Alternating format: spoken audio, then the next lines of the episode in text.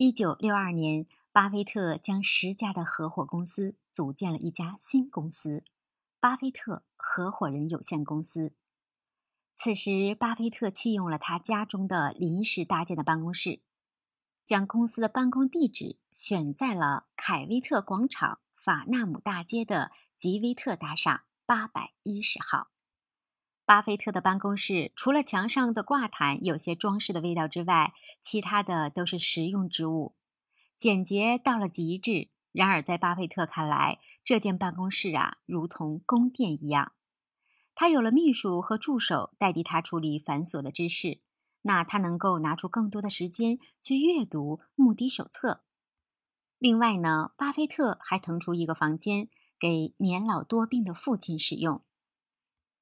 比尔斯克德是巴菲特的第一个雇员，他一直工作到一九九三年才退休，甚至在那个时候，他还管理着巴菲特后来收购的。伯克希尔哈萨韦的股票业务，并持有该公司的股票。巴菲特整天忙着研读各个上市公司的年报，还有一些商业刊物，需要了解的资讯是越来越多了。不过他不觉得疲惫，工作餐呢也十分简单，通常都是一份奶酪汉堡和薯条。在距离巴菲特办公室几英里之外，查理芒格成了他的顾问。此人拥有一个雅号“西海岸哲人”。从哈佛毕业后，芒格在洛杉矶创业。1959年，他回到了奥马哈，关掉了父亲的律师事务所，然后开始专心的经营他自己的投资公司。芒格的投资公司啊，位于洛杉矶的太平洋股票交易所大楼内，办公环境很好，也是一个合伙人公司。一次呢。有人邀请巴菲特和芒格一起吃午饭，两个分别多年的人得以重逢。见面之后，两个人谈得非常投机。在听巴菲特说话时，全神贯注的芒格一直拿着手中的杯子不放。从此啊，两个人开始了更加亲密的联络。芒格在他办公室后面单人间工作时，会经常喊秘书接通巴菲特的电话。当巴菲特去度假时，会躺在地板上和芒格煲电话粥。很多人以为巴菲特和芒格会在商业上建立合作关系，然而呢，他们在大部分时间里都是各忙各的。在外人看来，两人具有很多相似之处。芒格就是一个有强大洞察力且行为不可思议的怪人，他能够发现被别人忽视的真相。也能在事业上帮助巴菲特。巴菲特经常和朋友、合伙人有书信往来，很多书信都是他在深夜人静的时候写的。他通过这些信件与别人交流，也从中发现了自我。巴菲特曾经表示，他希望与全体合伙人都保持着距离。不过，作为一个普通的合伙人，巴菲特通过书信往来给他们传授了很多投资知识。让他们在想法和他保持在同一个水平，而这正是他的公司所需要的。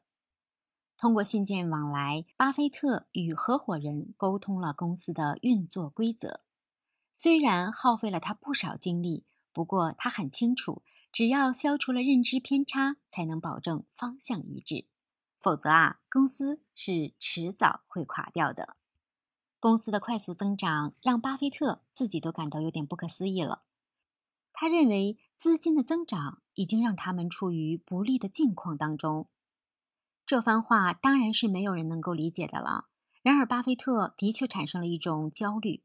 他在写给朋友的信中这样提到：“如果按照当前的增长规模，公司会变得非常庞大，他们的收入也会增加。但是随之而来的金钱和地位会让他的两个孩子变得越来越……”恃宠而骄，但他无法想出有效的解决办法。巴菲特的担忧不无道理。虽然当时公司还处于上升时期，然而发展趋势是非常明显的。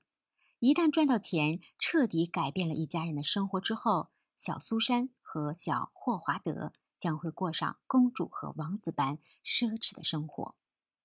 巴菲特不知道他的孩子将来会成什么样子的人，更不知道自己能够留给他们多少遗产，也不知道公司的盈利资金如何分配和处理。这些成为让他头疼的事情。尽管从当时的情况来看，巴菲特的收入只处于社会中游水平，且存在不稳定的因素。不过，他的这种担心啊是有道理的。后来的事实也证明，他成为了富甲天下的成功商人，并非夸大其词。然而，金钱迅速累积之后带来的危机，并非杞人忧天。从1957年到1961年。